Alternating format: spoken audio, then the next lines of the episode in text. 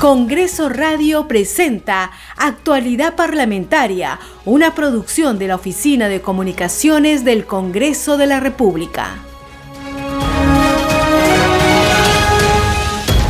Muy buenos días, bienvenidos a la edición de hoy miércoles 3 de noviembre del 2021 de Actualidad Parlamentaria, todas las noticias del Congreso de la República. Mi nombre es Perla Villanueva, en los controles se encuentra Franco Roldán y les vamos a llevar toda la actualidad parlamentaria. Antes de iniciar con la mención de nuestros titulares, vamos a agradecer a las radios regionales que transmiten nuestro contenido al interior del país. Radio Inca Tropical de Abancaya en Apurímac, Reina de la Selva de Chachapoyas en la región Amazonas, Cinética Radio en Ayacucho, Radio TV Shalom Plus de Tingo María, Radio Las Vegas en Mollendo, Arequipa, Radio Madre de Dios de Puerto Maldonado, Radio Amazónica de Satipo en Junín, Radio TV Perú de Juliaca en Puno, Radio Amistad de Lambayeque y Radio El Pueblo de Ayacucho. Gracias a todas ellas, llegamos con contenido informativo del Congreso de la República en las regiones del país. Estos son nuestros titulares de la presente jornada informativa. La Comisión de Fiscalización y Contraloría sesiona a partir de las 9 de la mañana. El grupo de trabajo ha invitado al Procurador Público del Estado, Daniel Soria, para tratar sobre las acciones legales realizadas por las presuntas irregularidades en las compras de pruebas rápidas, equipos de protección personal y vacunas por la emergencia sanitaria de la COVID-19, entre otros. La Comisión Especial del Congreso encargada de la selección de candidatos aptos para la elección de magistrados del Tribunal Constitucional aprobó modificar el cronograma del concurso público con el fin de ampliar el plazo a 10 días hábiles más para la revisión de los expedientes presentados por los postulantes. Y mañana, jueves 4 de noviembre a las 9 de la mañana, se reanudará el debate y la votación en el Pleno sobre el voto de confianza al gabinete de la ministra Mirta Vázquez. La sesión de investidura fue suspendida tras el sensible fallecimiento del legislador Fernando Herrera Mamani. En otras noticias, a las 2 de la tarde sesionará la Comisión de Energía y Minas, con la presencia del ministro de este sector, Eduardo González, para que informe sobre el estado del sector energía y minas, las acciones a desarrollar y las políticas, objetivos y metas formuladas en su sector.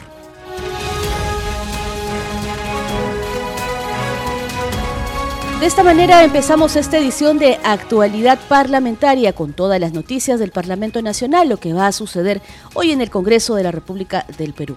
Empezamos contándoles que la Comisión Especial del Congreso, encargada de la selección de candidatos aptos para la elección de magistrados del Tribunal Constitucional, aprobó que el nuevo cronograma del concurso público de méritos amplíe el plazo a 10 días hábiles para la revisión de los expedientes presentados por los postulantes es decir, la etapa de evaluación de cumplimiento de requisitos formales de inscripción de los postulantes, que concluyó el pasado 26 de octubre, se prolongará hasta el 16 de noviembre de este año. Y esto con el objetivo de que el equipo técnico de esta comisión especial revise y envíe a cada integrante de este grupo de trabajo la lista de los postulantes que presentaron sus carpetas de inscripción. Escuchemos. Señor congresista Jorge Carlos Montoya Manrique, Señora congresista Ruth Luque Ibarra. A favor, presidente, con cargo a que se corrobore de manera adecuada con el reglamento, por favor, para garantizar el tema del cumplimiento de plazos en estricto. Gracias. Señor congresista Enrique Wong Pujada. Señor congresista, para darle cuenta, señor congresista presidente de la comisión, eh, para darle cuenta de que el nuevo cronograma para la selección de candidatos al Tribunal Constitucional ha sido aprobado por mayoría de los congresistas presentes en esta comisión. Es todo lo que debo informar a usted, señor presidente. Gracias. Hay que precisar que el nuevo cronograma aprobado por la Comisión Especial establece que la publicación de relación de postulantes que cumplen con los requisitos formales se realice el próximo miércoles 17 de noviembre y la presentación de las tachas eh, se inicie del jueves 18 de noviembre al miércoles 1 de diciembre. Así como también el cronograma de la Comisión Especial del TC finalizará el 22 de marzo del próximo año con la entrega de resultados a la presidenta del Parlamento Nacional. Vamos a continuar con más información aquí en Actualidad Parlamentaria. Les vamos a contar Ahora un poco sobre la agenda de trabajo que tiene prevista la titular del Poder Legislativo, Mari Carmen Alba. Ella se encuentra hoy en Piura y nosotros a esta hora de la mañana nos vamos a enlazar con nuestro colega Hugo Tupac Yupanqui de la multiplataformas de noticias que nos va a brindar todos los detalles de la agenda de trabajo que tiene prevista la titular del Parlamento. Adelante Hugo, buenos días. Muy buenos días, nos encontramos desde la ciudad de Piura. Muy bien lo decías, la presidenta del Congreso, María del Carmen Alba, ha llegado hasta esta ciudad del norte, puesto que va a cumplir diversos eh, eventos eh, protocolares, como por ejemplo la inauguración del módulo justicia itinerante del Poder Judicial aquí en Sullana justo hace más o menos unos 35 minutos, 40 minutos que hemos llegado a la ciudad eh, de Piura y estamos a, punto de abordar ah, hacia la ciudad de Sullana, donde se va a llevar a cabo esta ceremonia. Además, eh, alrededor de las 10 y 15 de la mañana, habrá una ceremonia donde le harán entrega de la medalla de la ciudad a la presidenta del Congreso, María del Carmen Alba.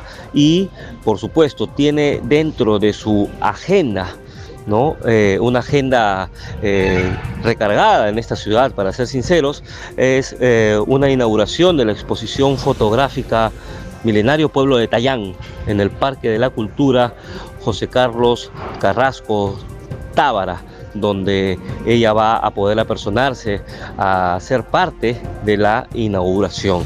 Bueno, estas son las actividades que va a, realizar la presidenta del Congreso, como te repito, María del Carmen Alba, eh, durante la mañana de hoy. Así que ante cualquier eh, eh, detalle de lo que va a acontecer en esta ciudad, eh, yo de inmediato estaremos comunicándonos con ustedes para poder eh, brindar la información necesaria. Eso es todo desde acá a la ciudad de Piura y volvemos con más información más adelante. Muy bien, era Hugo Tupa Yupanqui a quien le agradecemos por esos detalles sobre la agenda de trabajo que hoy cumple la presidenta del Congreso, Mari Carmen Alba, en la región Piura. Concretamente, Hugo nos informaba que ya se están desplazando, se están trasladando hacia, eh, las, hacia la ciudad de Sullana, hacia Sullana, donde se tiene previsto la inauguración del módulo Justicia Itinerante. Muchas gracias entonces a Hugo Tupayupanqui por esa información y en las siguientes ediciones informativas nosotros les vamos a estar dando mayores detalles eh, sobre estas actividades de la titular del Poder Legislativo. Contarles ahora que eh, las comisiones ordinarias en el Congreso de la República han iniciado a trabajar hoy desde muy temprano. Tal es el caso de la Comisión de Comercio Exterior y Turismo. Por ello nos vamos a enlazar en este momento en vivo con la señal de las multiplataformas de noticias de Congreso Televisión, porque en este momento en la Comisión de Comercio Exterior se viene abordando las acciones para tratar la descontaminación de la Titicaca en Puno. Escuchemos en plantas porque es la clorofila de los cloroplastos, estructuralmente integrada a los cloroplastos, la que hace fotosíntesis y por tanto es responsable de, cualquier eh, eh, actividad que ustedes que estén tratando de, diseñar. Muchas gracias por su respuesta y gracias, presidente. Adelante, ingeniero. Adelante, ingeniero. Bien. Eh, sí, es bastante técnico, las precisiones eh, la podríamos también hacerle llegar eh, para ver qué, cómo es la metodología del análisis. Sin embargo, al experto del análisis que vienen desarrollando y tomando las muestras de fitoplancton y otros parámetros para ver la determinación de la calidad del agua, eh, le puedo poner en línea para que le dé esa precisión exacta eh, respecto a la calidad del agua. Es el biólogo, porque es experto.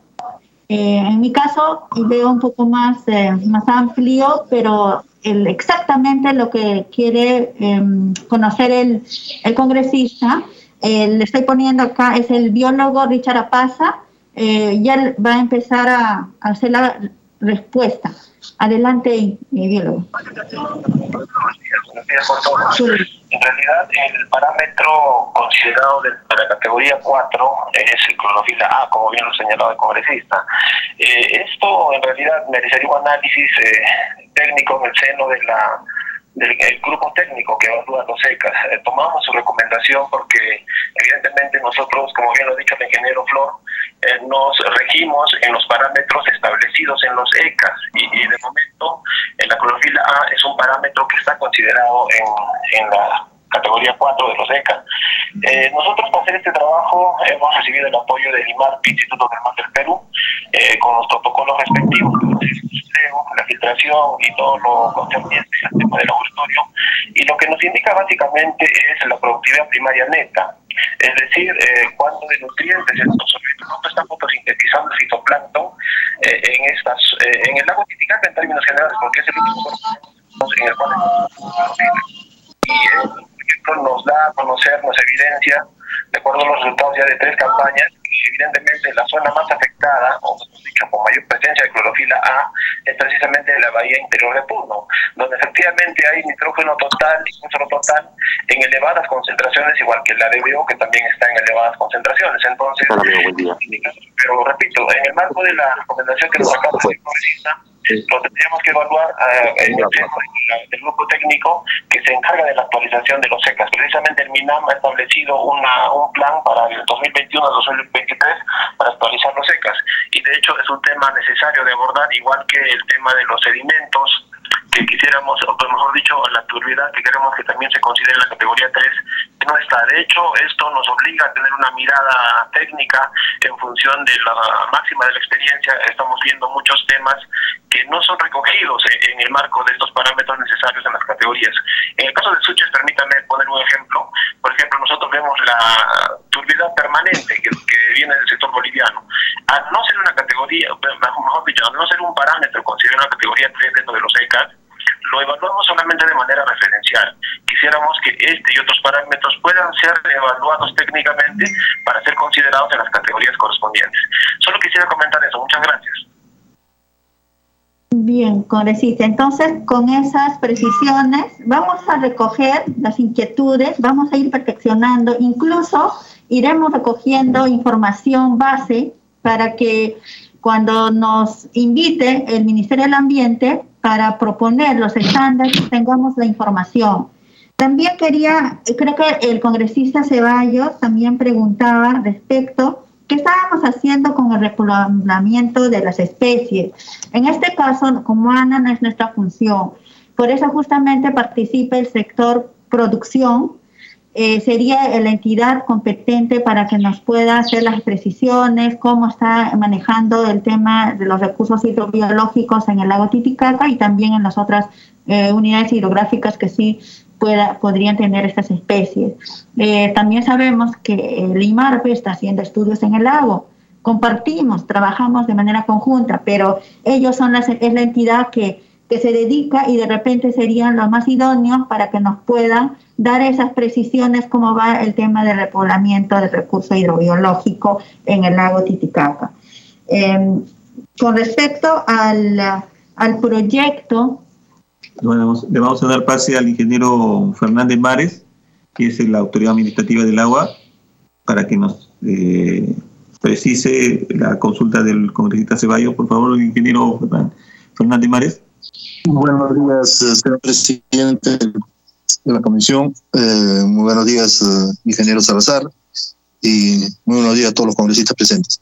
Eh, sí, en lo referente a lo que decía, ¿no? O sea que este proyecto se está llevando cuando las aguas están contaminadas. Si bien es cierto, ahí se está trabajando una mesa para poder tratar este problema que se está existiendo, la categoría que fue clasificada este, este río, que es categoría 3, se da del año 2016-2017 más o menos, y se renueva cada cierto tiempo, o sea, se vuelve a hacer estudios, no solamente en este río, sino a nivel nacional, para establecer las categorías en las que están los ríos. Entonces, mientras exista esta categoría, el proyecto que está desarrollando el PE, lamentablemente, pues es es eh, viable porque, ¿qué se llama? Está basada en un estudio que se realizó. Tendríamos que esperar al próximo año posiblemente ya se esté actualizando esta clasificación. Si es que varía de categoría, entonces también tendrían que hacer alguna variación si es que eh, se llega a aprobar antes de eso, ¿no? Señores, eh, hay que entender, claro, y eso es lo que también se, se dijo la vez pasada, que una, una cosa es los monitoreos que nosotros realizamos para establecer cómo está la calidad de agua anualmente y otra cosa es la clasificación de las clases en que cae cada fuente de agua eh, para poder nosotros darle una clase si es viable o no es viable o si es para consumo humano o para consumo animal o para vegetación. Eso es un estudio que se eh, trata generalmente de renovar cada dos o tres años, sino que con esta pandemia nosotros hemos tenido un retraso, por eso es que, se llama, pareciera de que fuera muchísimo tiempo que no se ha actuado, ¿no? Pero no nos olvidemos que durante esta pandemia no ha habido, no ha habido gran contaminación, es más, los ríos en, en Puno eh, mientras no hubo actividad minera informal y otra, otro tanto, los ríos mejoraron y otra vez han vuelto a caer en lo mismo, justamente porque eh, creo que nos falta más interacción, como decía la ingeniera Flor, porque eh, esto es un manejo multisectorial. Acá no solamente ingresa el ANA, tiene que ingresar energía y minas, vivienda y muchos sectores que también tienen que ver con la acción que vienen haciendo la mayor parte de, contaminantes como son los mineros informales o como son las empresas que eh, no cumplen con estos requisitos. Vamos a dejar por un momento la sesión de la Comisión de Comercio Exterior y Turismo, donde se está evaluando, así como también eh, exponiendo sobre las acciones para tratar la descontaminación del lago Titicaca, porque vamos a continuar con más información aquí en Actualidad Parlamentaria. Les vamos a contar ahora que a partir de hoy, eh, como ya sabemos, las Fuerzas Armadas intervendrán en apoyo a la Policía Nacional del Perú en Lima y Callao con el objeto de asegurar el control y el mantenimiento del orden interno, así como para prestar apoyo en la ejecución de operaciones policiales. Esto por un periodo de 30 días, según lo dispone la Resolución Suprema número 191-2021, publicada ayer en el diario oficial El Peruano. Esta resolución hay que recordar que menciona que la actuación de las Fuerzas Armadas constituye una tarea de apoyo a la Policía Nacional del Perú y no releva su participación, pues según dice el documento, el control del orden interno permanece en todo momento a cargo de la Policía Nacional del Perú. A propósito de este tema, la congresista Carol Paredes de Acción Popular consideró que la medida es extrema. Escuchemos. Es una medida extrema al ver que nuestra Policía Nacional no se da bastos. En pocas palabras, salió de sus manos el control interno y pide apoyo a las Fuerzas Armadas.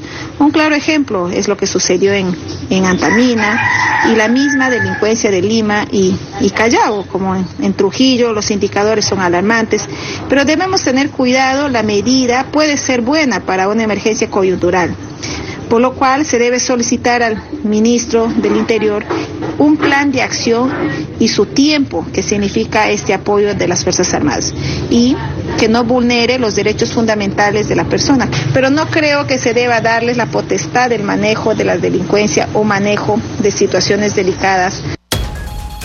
Y por su parte, el presidente de la Comisión de Defensa y Orden Interno del Congreso, José Williams, calificó de extraña esta resolución que dispone la salida de las Fuerzas Armadas para respaldar a la Policía Nacional en diversas labores de orden público y por seguridad ciudadana. Escuchemos al legislador.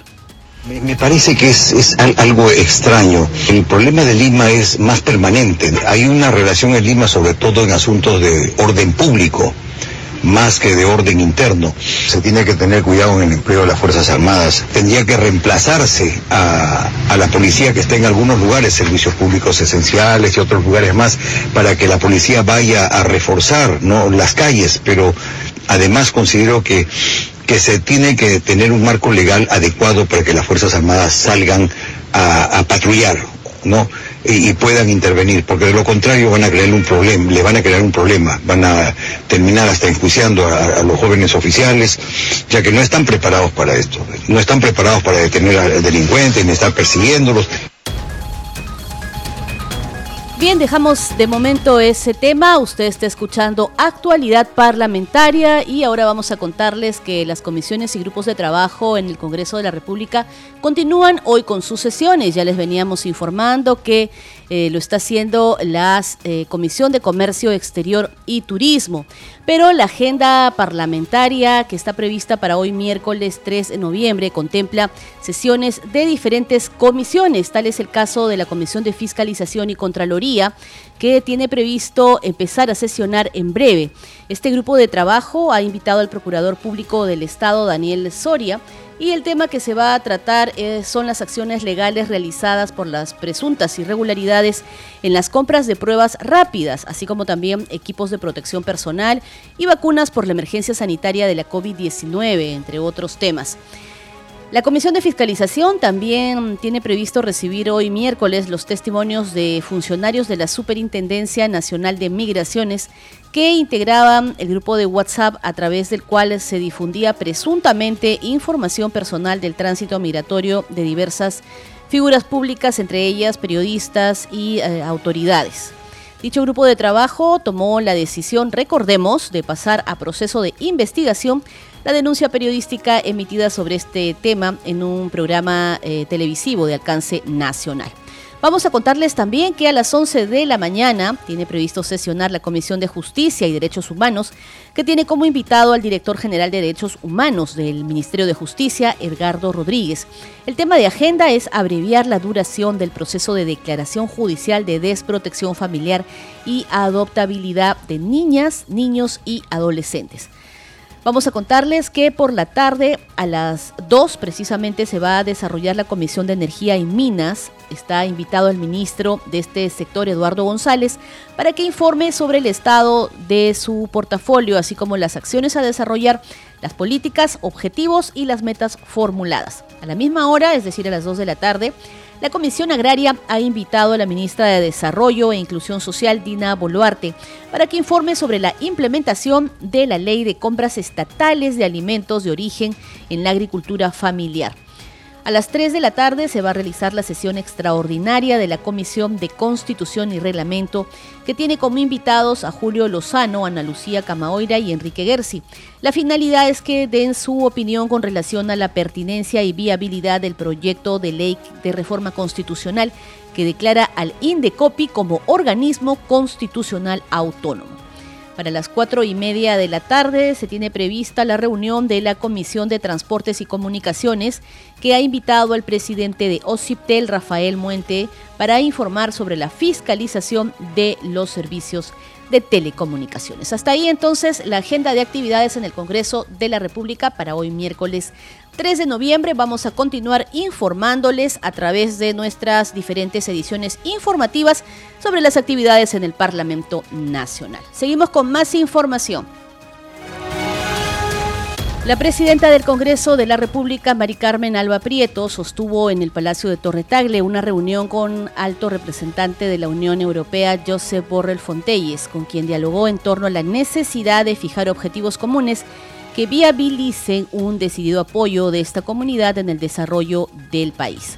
Borrell Fontelles reiteró a la titular del Poder Legislativo que el Perú es uno de los países que más apoyo recibe de la Unión Europea y es considerado como un socio clave y tienen la decidida intención de fortalecer los lazos políticos, económicos y cooperativos.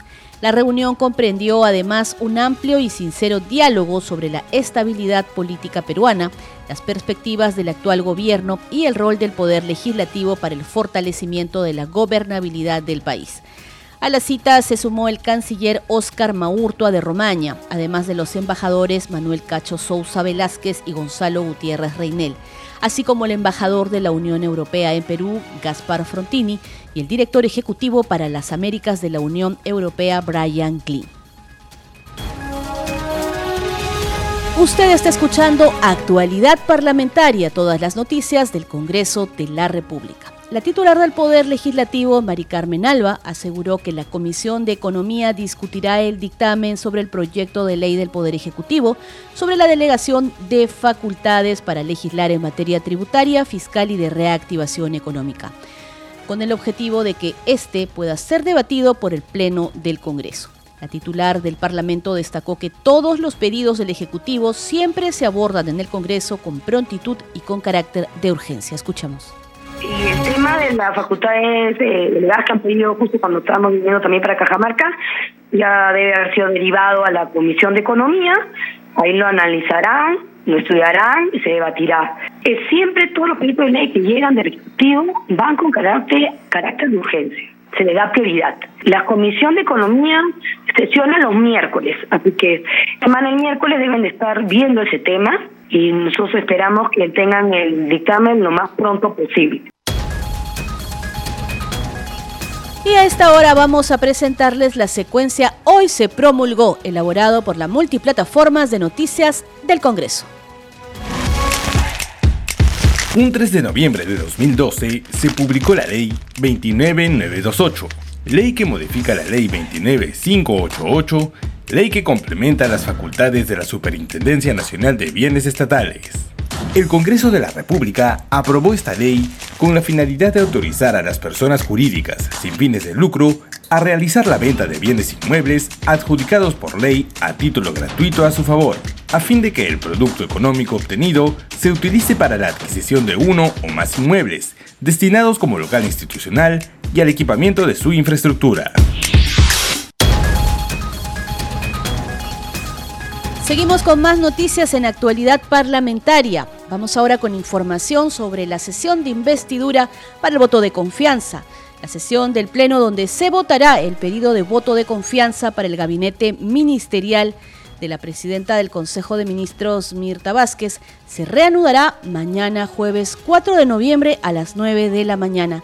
Así lo ha indicado la presidenta del Congreso, Mari Carmen Alba Prieto. Además, la Oficialía Mayor también ya ha emitido el oficio convocando a los parlamentarios para esta sesión. Pero desde aquí, desde Congreso Radio, queremos compartir con ustedes qué es el voto de confianza solicitado, en este caso, por la presidenta del Consejo de Ministros, Mirta Vázquez, y por qué es importante. Se lo contamos en el siguiente informe. Como parte de lo que establece la Constitución Política del Perú y el reglamento del Congreso, la sesión de investidura se produce cuando el presidente de la República elige un nuevo gabinete y un nuevo titular del Consejo de Ministros. Todos ellos, una vez que juran el cargo, tienen 30 días naturales para presentarse ante el Congreso a exponer sus políticas generales de gobierno y solicitar el voto de confianza. El oficial mayor del Congreso, Hugo Rovira, explicó en qué consiste esta obligación del gabinete ministerial. Luego que exponen, y hay un debate sobre esto en el Parlamento, ellos piden el voto de confianza. ¿Para qué sirve el voto de confianza? ¿Por qué el Congreso les da el voto de confianza? Porque de esta manera el Congreso se vuelve corresponsable, se compromete con el Ejecutivo a que ese plan de gobierno que él ha expuesto rinda sus frutos, se llegue a ejecutar. ¿Y qué pasa si no lo hace? Entonces ahí comienzan los mecanismos de control político que tiene el Parlamento, que es fiscalizar, supervisar para que estos planes de gobierno que nos ha expuesto el Ejecutivo al Congreso los haga bien. Si el Ejecutivo no cumple con su política de gobierno expuesta ante el Pleno, se aplican los mecanismos de control político que tiene el Parlamento, como son fiscalizar y supervisar para que los planes de gobierno presentados se ejecuten. Por eso es importante la investidura para que el Congreso conozca qué es lo que va a hacer el Ejecutivo y que el Ejecutivo y que eh, le pide el voto de confianza para que el Congreso le dé su confianza para trabajar y así puedan trabajar juntos. El oficial mayor Hugo Rovira explicó que para obtener el voto de confianza, el reglamento del Poder Legislativo no establece una cantidad de votos, solo una mayoría simple, y si no se alcanza, se produce una crisis ministerial. Significa que le negó la confianza. Y en este caso se produce, como dice el reglamento y la constitución, una crisis ministerial y tendrían hasta 72 horas para renunciar a sus cargos y el presidente de la República tiene que elegir un nuevo gabinete informó Perla Villanueva, Congreso Radio. Antes de despedirnos, hacer la mención respectiva a las radios regionales que nos permiten llegar con este contenido informativo al interior del país. Radio Inca Tropical de Abancay en Apurímac, Reina de la Selva de Chachapoyas en la región Amazonas, Cinética Radio en Ayacucho, Radio TV Shalom Plus de Tingo María, Radio Las Vegas en Mollendo Arequipa, Radio Madre de Dios de Puerto Maldonado, Radio Amazónica de Satipo en Junín, Radio TV Perú de Juliaca en Puno, Radio Amistad de Lambayeque y Radio El Pueblo de Ayacucho. Los acompañó Perla Villanueva en los controles, Franco Roldán. Gracias por su sintonía. Siga en sintonía de Congreso Radio. Congreso Radio presentó Actualidad Parlamentaria, una producción de la Oficina de Comunicaciones del Congreso de la República.